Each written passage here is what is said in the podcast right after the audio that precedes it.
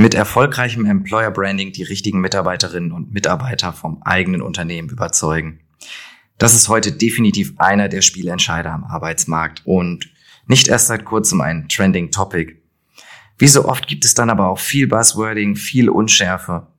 Grund genug für uns hier in der Snackbar einmal Klarheit zu schaffen. Wie geht das, Arbeitgebermarkenbildung? Und wie kommuniziert man das eigene Wertversprechen? Welche Fehler sollte man unbedingt vermeiden?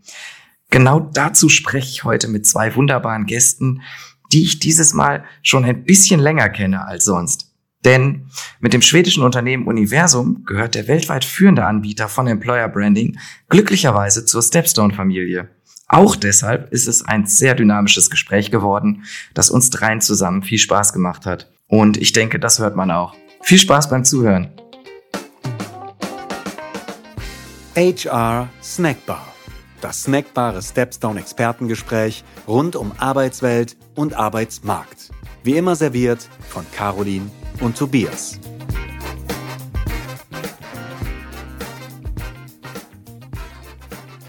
Eine neue Folge HR Snackbar und die startet leider etwas traurig, denn heute musste ich unsere Snackbar alleine aufschließen und werde dementsprechend allein und solo durch diese Folge führen. Aber, und schon geht's los mit den guten Nachrichten. Heute geht es um eins meiner absoluten Lieblingsthemen. Und ein Thema, ich glaube, da werden mir meine Gäste zustimmen, bei dem wahnsinnig viel Bewegung drin ist. Aber es auch höchste Zeit ist, dass sich was bewegt. Wir sprechen heute über Employer Branding und ganz konkret darum, wie das geht. Das erfolgreiche Entwickeln und Kommunizieren der Arbeitgebermarke und der EVP, der Employer Value Proposition. So viel aber zur Vorrede von meiner Seite, denn ich habe noch bessere News. Das habe ich ja eben schon kurz vorweggenommen. Und zwar habe ich heute Besuch und absolute Expertise zum Thema im Doppelpack.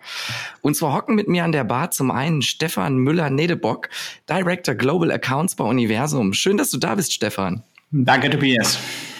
Stefan, du bist ja seit gut zehn Jahren bei Universum und zuvor auch global verantwortlich gewesen für den Bereich Advisory, wenn ich mir das richtig notiert habe, und damit ganz konkret für die EVP-Entwicklung. Also man kann schon sagen, dass du nicht nur ein absoluter Employer Branding-Experte bist, sondern auch, wie es so schön neudeutsch heißt, ein Enthusiast zum Thema. Ist das richtig? Das kann man so sagen, ja.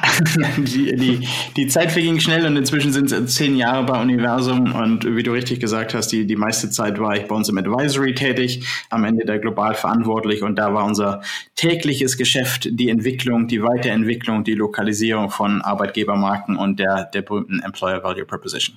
Perfekt.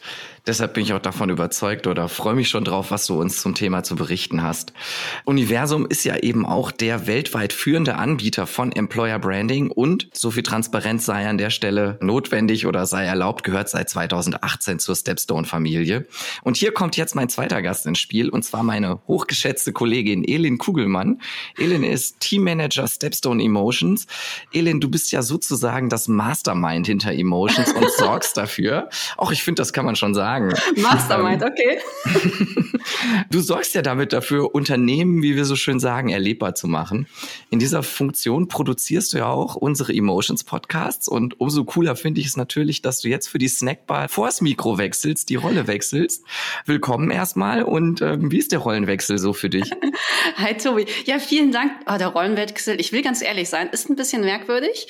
Vor allem, weil ich ja sonst nie meine eigene Stimme höre. Ich höre immer nur die Stimmen unserer Gäste und was die so zu erzählen haben.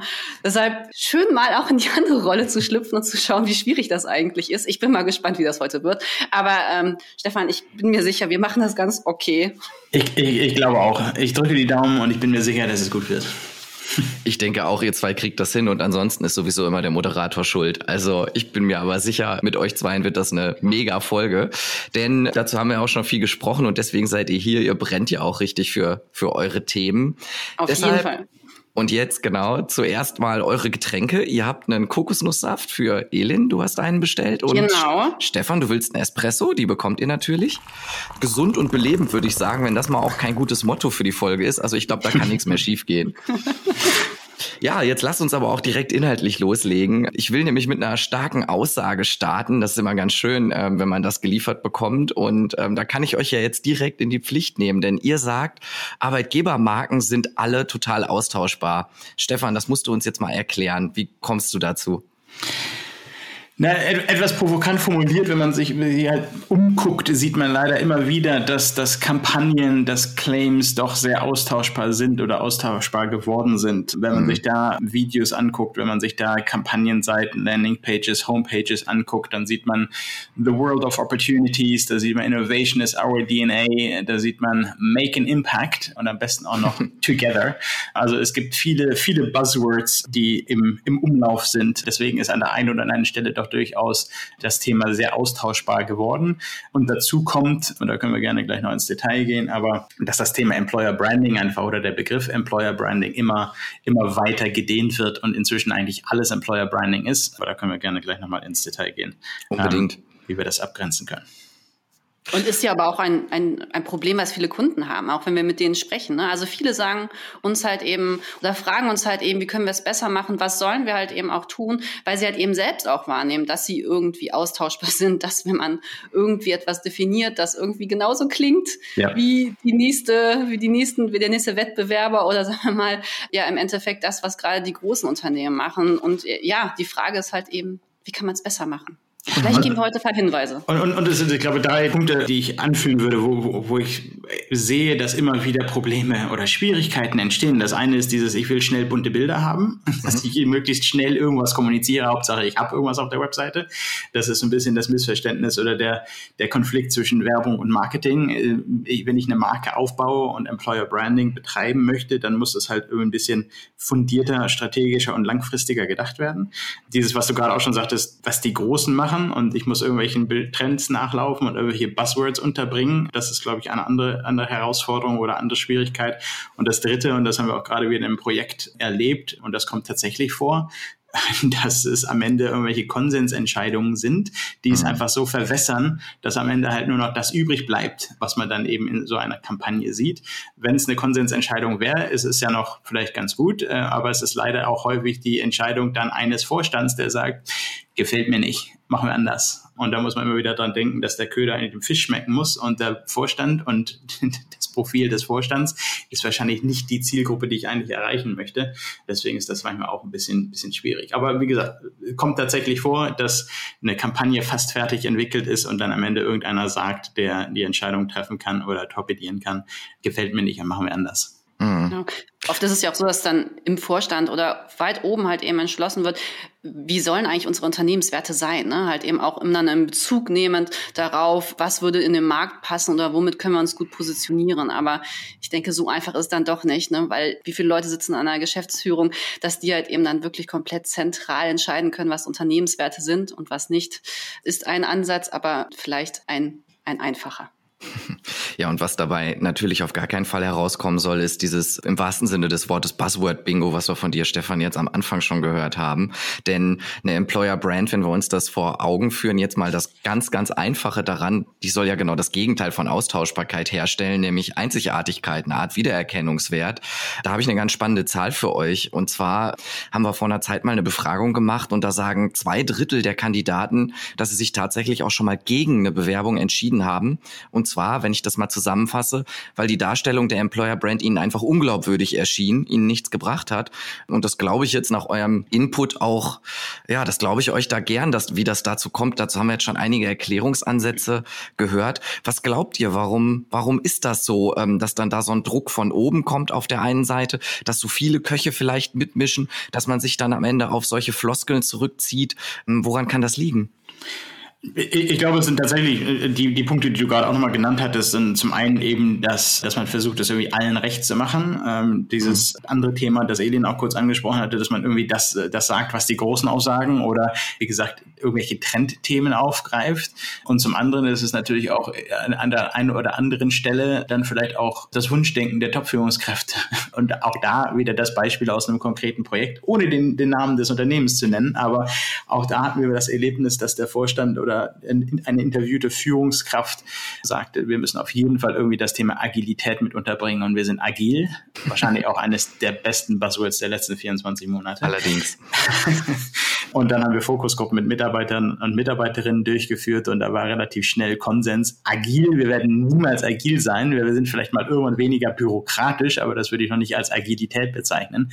Also da ist dann tatsächlich entscheidend, die richtige Balance zu finden und eben nicht diesem Wunschdenken zu, zu verfallen. Und ich glaube, wie gesagt, und, und zurück zu dem, zu dem ersten Punkt, den ich nun machte, ich glaube, dass an der einen oder anderen Stelle einfach schnell Ergebnisse im Sinne von bunten Bildern entstehen sollen. Mhm. Und dann ist das manchmal eben die Abkürzung, die man nimmt, ohne wirklich ins Detail zu gehen und das von dir zu entwickeln. Mhm. Und man darf auch nicht vergessen, es gibt ja auch einfach Markttrends. Ne? Thema jetzt eben Agilität. Viele Unternehmen stellen Prozesse um oder agieren halt eben so, dass sie halt eben bestimmte Dinge aufnehmen, die halt eben, wo man jetzt denkt, dass die Arbeitsweisen im Unternehmen dadurch gefördert werden. Und dadurch machen viele Unternehmen halt eben ähnliche Sachen. Und ich glaube, was, wo man sich so ein bisschen loslösen muss, ist halt eben, was ist halt eben gerade wirklich so Trenden? Also was macht man, um halt eben, sagen wir mal, Arbeitsumgebungen oder Arbeitsplätze und Arbeitsprozesse zu verbessern? Und was ist halt eben wirklich die DNA oder was ist halt eben das, das Werteversprechen, was wir als Unternehmen geben? Mhm. Ich finde das Beispiel Agilität ganz spannend. Ich habe ja auch sofort zugestimmt. Dem muss man natürlich auch gegenübersetzen, dass es eigentlich ein sehr gutes Beispiel ist, weil die Werte, die hinter Agilität stehen, die Idee, die dahinter steht, ja eine total gute sein kann und ganz, ganz vielen Unternehmen auch schon viel gebracht hat und viel bringen kann, wenn man es eben richtig macht und nicht nur als einfaches Buzzword einfach so drüber stülpt, ohne drüber nachzudenken. Haben wir im Übrigen auch schon eine spannende Folge in der Snackbar zu gemacht, kann ich an der Stelle empfehlen, ein bisschen früher einfach mal zurückscrollen. Aber wenn ich das jetzt mal so zusammenfasse, ganz, ganz banal gesagt, würdet ihr zwei dafür plädieren, den Employer Branding Verantwortlichen im Unternehmen erstmal mehr Gehör, mehr Zeit und grundsätzlich mehr Vertrauen zu schenken, oder? Absolut, da würde ich absolut zustimmen und ich glaube, dass Employer Branding, wenn man es vernünftig macht und wenn man es mit, mit einer strategischen Ausrichtung macht und nachhaltig betreibt, eben mehr ist als Recruiting oder, oder Werbung, um Talente zu begeistern. Wo ich dich jetzt schon dabei habe, Stefan, ähm, bevor wir jetzt noch tiefer ins Thema einsteigen und die Versuchung ist ja schon groß, wir sind ja schon ganz fleißig am Diskutieren, aber uns hören ja auch viele Menschen zu, die sich mit Employer Branding noch gar nicht so intensiv beschäftigen. Und jetzt haben wir ja mit Universum eben, wie ich schon sagte, als weltweit führendem Employer Branding Player und dir als absolutem Insider am Mikro. Da haben wir natürlich eine Gelegenheit und die lasse ich mir jetzt nicht entgehen, mal zu fragen, wie definiert ihr Employer Branding eigentlich? Kannst du uns das nochmal kurz erklären und was versteht ihr unter dem berühmten EVP? Ja, sehr gerne. Ähm, und wir hatten ja vorhin schon mal kurz so angesprochen, dass Employer Branding oder der Begriff inzwischen immer breiter wird und für eigentlich alles mhm. genutzt wird. Das ist auf der einen Seite von, von strategischen Projekten und Transformation und Wandel, was irgendwie in Verbindung steht mit Employer Branding und der Repositionierung als Arbeitgeber, hin zu Mitarbeiter-Benefits oder Anbietern von Mitarbeiter-Benefits und über allem steht Employer Branding. Und wenn man über mhm. Fachmessen geht, als man das noch konnte, steht an jeder zweiten Hütte irgendwo Employer Branding. Definitiv ein Trendthema und entsprechend verwässert vielleicht das, was man darunter versteht. Für uns ist es tatsächlich dieser bewusste Prozess der Positionierung als attraktiver Arbeitgeber. Und das sowohl nach intern als auch nach extern wirkend. Das heißt, auch, auch in einer Zeit wie dieser, wo das Recruiting vielleicht etwas limitiert ist, habe ich immer noch den Nutzen des Employer Brandings nach intern. Das Thema Identifikation oder Neudeutsch Sense of Belonging. Also diese interne und externe Wirkung sollte man nicht vergessen, wenn man über Employer Branding spricht. Aber wie gesagt, Kern ist diese Positionierung als attraktiver Arbeitgeber und die EVP, die Employer Value Proposition oder das, das Werteversprechen oder das Arbeitgeberversprechen, was ich sozusagen abgebe, ist letztlich die Antwort auf die Frage, warum soll jemand zu mir kommen? Warum soll jemand bei mir arbeiten? Warum soll jemand bei mir bleiben?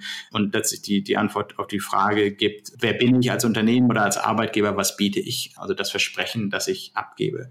Und damit ist die, die EVP so ein bisschen der Kern oder das strategische Fundament für alles, was dann im Employer Branding passiert. Mhm. Und das ist dann auf der einen Seite kommunikativ und auf der anderen Seite sind es Themen, die aber auch die berühmte Candidate Experience oder die Employee Experience, also alles, was ich als Mitarbeiter, Mitarbeiterin erlebe, hat eben auch eine prägende Wirkung auf die Arbeitgebermarke. Mhm. Du hast jetzt schon eine ganze Menge angerissen und umrissen. Also auf die Employer Brand zahlt eine ganze Menge ein. Äh, worauf ich jetzt gerne hinaus würde und was ein Unternehmen ja wirklich, wenn wir sagen wollen, unique macht, ist ja die Kultur. Und ich weiß, Elin, dass das ein Thema ist, was dich ganz besonders interessiert. Mhm. Und wir haben kürzlich eine ganze Menge Menschen zum Thema Bewerben und Jobsuche befragt. Und da sagt jeder Zweite oder jede Zweite, dass die Infos in der Stellenanzeige, die Unternehmen zu ihrer Kultur anführen machen, nicht ausreicht, dass sie da gerne mehr mehr haben wollen. Über 60 Prozent, habe ich mir hier notiert, wollen zumindest mal eine kurze Beschreibung sehen. Wie sieht denn das aus mit der Kultur? Und du sagst jetzt, Kultur, das ist etwas, das man nicht in Worte fassen kann. Hm. Ja, genau. Jetzt wird's natürlich schwierig, ne? Was sollen Unternehmen denn dann jetzt machen? Und welche Bedeutung hat die Unternehmenskultur für Kandidaten generell aus deiner Sicht und damit fürs Employer Branding? Gib uns doch mal so einen kleinen, so einen kleinen Abriss. Also eine Unternehmenskultur wird, glaube ich, immer, immer wichtiger. Also das sehen wir halt eben auch in unseren Studien. Ne? Also ich weiß jetzt gerade nicht welche, vielleicht können wir es in den Shownotes ergänzen, aber neun von zehn Kandidaten informieren sich im Vorfeld tatsächlich, wie ist eine Kultur oder wie ist dieser, jetzt auch wieder so ein neudeutsches Wort, wie ist der Cultural Fit? Also passe ich mhm. da halt eben rein als Mensch, als, als Individuum. Und das ist halt eben auch ganz natürlich. Ne? Also diese Vorstellung, dass man wirklich einen Job nur noch nimmt, weil die Bezahlung gut ist oder weil die Benefits gut sind. Ich glaube, das ist etwas, von dem wir uns lösen müssen. Wir suchen halt eben wirklich etwas, wo wir uns wohlfühlen. Und das ist, glaube ich, was zutiefst Menschliches. Wir sind, jeder von uns ist acht bis zehn Stunden jeden Tag im Büro. Und wenn man sich da nicht wohlfühlt, ist das eine ziemlich lange Zeit. Und daher ist die Kultur etwas Fundamentales und was auch irgendwie kommuniziert werden muss. Denn ich, ich sage jetzt mal so, wie interpretieren wir Kulturen oder wie, wie deuten Menschen oder auch Kandidaten Kulturen? Das ist halt eben immer was Zwischenmenschliches. Ne? Und wir haben auch eine, eine Studie gemacht, wo wir halt eben gesehen haben, die ersten Implikationen zu Kulturen werden halt eben geschlossen, wenn man den Ansprechpartner trifft, wenn man das Team trifft, ne? wenn man dann wirklich im Unternehmen ist. Schade ist es dann nur, wenn die Kultur so unterschiedlich ist, dass man sofort sagt, oh Gott, hier will ich gar nicht arbeiten. Was total fair ist. Ne? Ist ja was absolut Subjektives, ob man sich wohlfühlt oder nicht. Und dann ist aber das Problem, der Kandidat ist schon angereist. Als Recruiter hat man sich schon in den Raum gesetzt. Da ist wahrscheinlich noch ein Teammanager dabei. Also diesen Aufwand hätte man sich irgendwie sparen können. Und ja, und da kommen wir zum zweiten Problem, aber wie das vorher verdeutlichen. Mhm. Wir gucken uns natürlich ständig irgendwie an, ne, wie vor allen Dingen auch in Stellenanzeigen Kultur definiert wird. Und das ist natürlich, man kann es nicht in einem Satz machen. Also ich mache jetzt mal ein Beispiel, auch ohne Namen zu senden. Dann stehen da halt eben solche Sätze, bei uns herrscht eine Dutzkultur mit offenen Türen.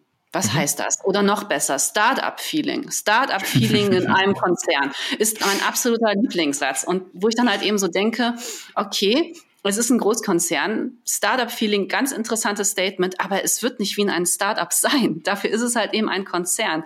Also das sind jetzt nur so paar Beispiele, mhm. die man eben nennen kann, wo man sagen kann, ja, was heißt denn das jetzt eigentlich? Also man kann es einfach nicht verdeutlichen. Und mhm. was ich eben gesagt habe, man macht viel aus, indem man halt eben Leute interpretiert, indem man halt eben Leute sieht, wie die miteinander agieren. Und genau das sollte halt eben auch in den Bewerbungsprozess integriert werden. Also wenn die Leute sich informieren, ne? also zeigen, wie interagieren Leute, wie sprechen die miteinander, wie ist halt eben grundsätzlich so die Stimmung im Unternehmen. Das sollte man nicht in Worte fassen, sondern tatsächlich irgendwie in Bildern oder in Videos darstellen, weil es ist dann erlebbarer. Ne? Also man sieht halt eben mehr, man sieht halt eben Gestik, man sieht Mimik, man hört genau, was die Leute sagen, was für eine Wortwahl benutzen sie. Und ich glaube, das hilft den Leuten besser, um zu interpretieren, wie eine Unternehmenskultur ist und wie nicht. Mhm. Jetzt haben wir ja eben schon von Stefan kurz gehört, dass nur einfach bunte Bildchen jetzt aber auch nicht helfen, wenn wir die schnell produziert haben. Worauf muss ich denn dabei achten, wenn ich die Dinge dann in Bilder oder auch in Worte fasse? Also in, in Worte zum Zuhören meine ich damit. Ne? Ähm, spiele damit ganz dezent auf das Thema Podcast an, das wir ja schon kurz angesprochen hatten. Ach so, nein, alles gut. Also ich glaube, das Wichtigste ist, und das hatte Stefan ja jetzt auch schon so ein bisschen gesagt, es geht ja im Endeffekt darum, dass ein Werteversprechen vermittelt werden soll. Mhm. Und ein Werteversprechen muss immer grundsätzlich authentisch sein. Ne? Das, was du eben gesagt hast, wenn etwas nicht authentisch ist, die Leute bewerben sich nicht, aber was viel schlimmer ist, wenn etwas nicht der Realität entspricht, was passiert dann? Ne? Wann die Leute kommen ins Unternehmen, haben, es war alles wunderbar am Anfang, ne? also man, was man gefunden hat im Internet oder wo auch immer, das war so toll und man freut sich richtig beim Arbeitgeber zu sein und dann, dann schlägt einem die Realität ins Gesicht und was dann passiert ist, wenn die Erwartungshaltung total fundamental abweicht von dem, was, was vorher kommuniziert worden ist, dann sind die Leute unzufrieden und im mhm. schlimmsten Falle kündigen die. Deshalb, das Wichtigste ist bei all diesen Medien, ist, glaube ich, Authentizität. Ein schwieriges Wort. Ich bin froh, dass ich das jetzt in einem ja, ersten Versuch geschafft habe. Hätte ich nicht gedacht. Nee, aber es geht halt eben wirklich, dass die Sachen authentisch sind. Ne? Also man, es, es bringt halt eben nichts, wenn man halt eben Schauspieler, wenn man halt eben oder das Schlimmste Stockbilder nimmt, ne, um etwas darzustellen, sondern es sollten dann tatsächlich echte Menschen sein, es sollten echte, echte Geschichten sein, echte Statements, die halt eben das untermauern, weil, weil sonst ist es unglaubwürdig. Und ja, dann die Probleme haben wir ja eben besprochen. Ja, da würde ich dir auf jeden Fall zustimmen, auch den Mut zu haben, ehrlich darzustellen, sich ehrlich zu machen.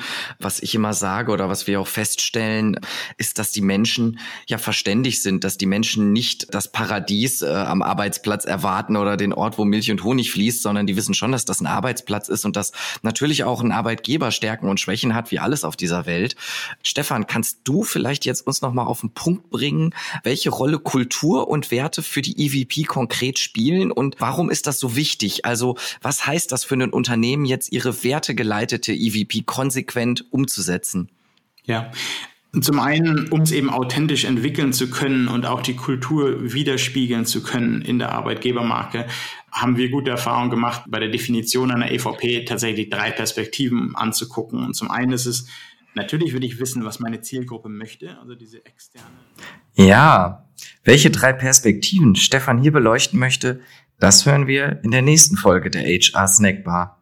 Denn wir hatten eine ganze Menge zu besprechen und dabei ist es uns Plaudertaschen nicht gelungen, uns kürzer zu fassen, so ehrlich will ich sein, weil insbesondere unsere zwei Gäste aber auch unheimlich viel Wichtiges und Richtiges zu sagen haben, haben wir uns einfach gedacht, machen wir zwei Folgen.